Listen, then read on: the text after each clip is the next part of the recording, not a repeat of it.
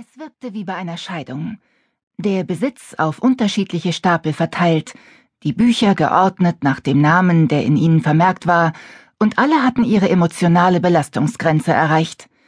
Doch in diesem Fall handelt es sich nicht um das unglückliche Ende einer Beziehung, zumindest nicht wie Menschen es kennen. Es handelte sich eher um eine endgültige Trennung, eine Unabhängigkeitserklärung. Wir hatten die offene Rebellion gewagt, und der langhaarige, blonde Vampir neben mir war unser Anführer. Ethan Sullivan, der inoffizielle Meister des Hauses Cadogan hier in Chicago und mein Geliebter. Der Klang dieses Wortes war für mich immer noch ungewohnt.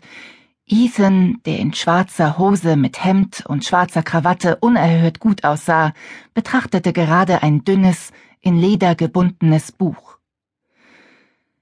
Dies gehört dem Greenwich-Präsidium, sagte er und sah auf den Buchrücken. Die Metamorphose des Menschen, las er vor. Vom opponierbaren Daumen zum versenkbaren Fangzahn. Furchtbarer Titel, meinte ich. Nun, es ist jetzt Ihr furchtbarer Titel, scherzte Ethan, doch seine Stimme verriet, wie wenig ihn dies amüsierte. Im gesamten Haus herrschte Nervosität denn wir warteten unter höchster magischer Anspannung auf das Ende. Noch 72 Stunden, bis wir uns offiziell vom Greenwich Präsidium lossagten, dem in Europa beheimateten Dachverband der Vampire, der auch über die amerikanischen Vampirhäuser herrschte. Dieser Moment schwebte wie das Damoklesschwert über unseren Häuptern. Alle Mitglieder des Greenwich Präsidium befanden sich auf dem Weg nach Chicago, und das aus einem einzigen Grund, um uns nach allen Regeln der Kunst aus dem Verband auszuschließen und damit in aller Öffentlichkeit den endgültigen Bruch zu vollziehen. Unsere Vorbereitungen liefen ohne Zwischenfall ab. Wir hatten die Besitztümer des Greenwich Präsidium zur Abholung vorbereitet und die notwendigen Unterlagen zusammengestellt. Zumindest unsere Finanzen schienen in Ordnung zu sein, Seit unserer Austrittserklärung hatte sich das GP ungewöhnlich ruhig verhalten, hatte uns lediglich Informationen über den Verlauf der Zeremonie sowie seine Unterbringungswünsche zukommen lassen. Ethan machte dieses Schweigen misstrauisch. Er hatte sogar eine Arbeitsgruppe eingesetzt, die den Übergang regeln sollte. Sie bestand nicht nur aus Vampiren, sondern auch aus anderen Übernatürlichen, deren Rat er suchte. Ethan lehnte sich zurück und warf einen Blick auf die Bücherregale an der Wand seines großen Büros. Das wird eine Weile dauern. Stimmt, sagte ich. Aber die Alternative ist, es Darius selbst erledigen zu lassen. Ich glaube nicht, dass wir das wollen. Darius West war das Oberhaupt des Greenwich-Präsidium. Bei ihm musste alles seine Ordnung haben, denn er war ein Bilderbuch-Brite, der unser Haus nicht sonderlich mochte. Das wollen wir nicht, pflichtete Ethan mir bei. Er reichte mir das Buch und seine Finger glitten dabei kaum merklich über meine. Mein Blut geriet augenblicklich in Wallung, und unter seinem vielsagenden Blick errötete ich leicht.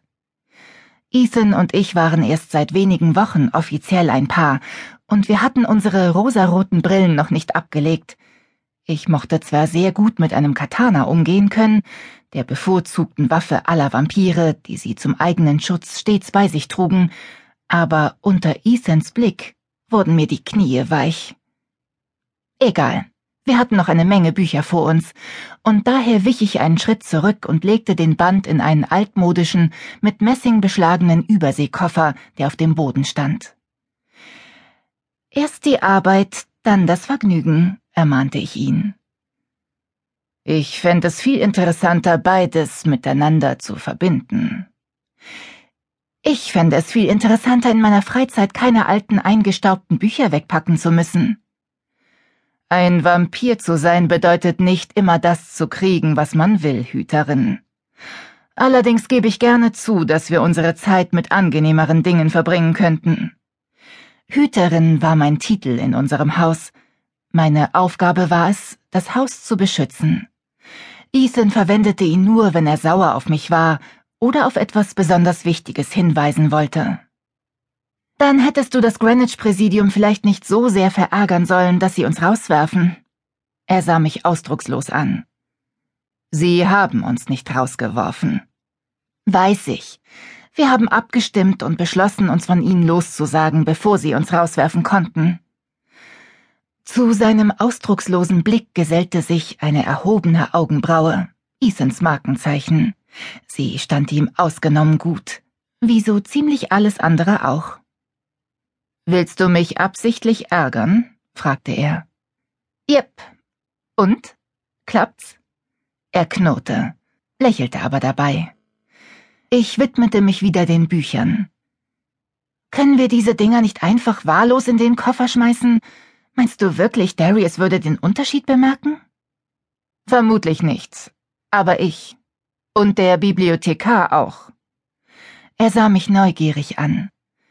Deine Frage überrascht mich, Hüterin. Wenn es in diesem Haus jemanden gibt, der Bücher über alles liebt, dann bist das du.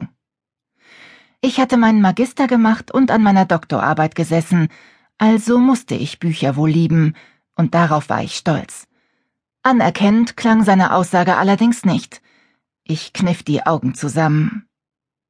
Das hört sich nicht nach einem Kompliment an. Kann schon sein, erwiderte er zwinkernd und reichte mir einen weiteren Band.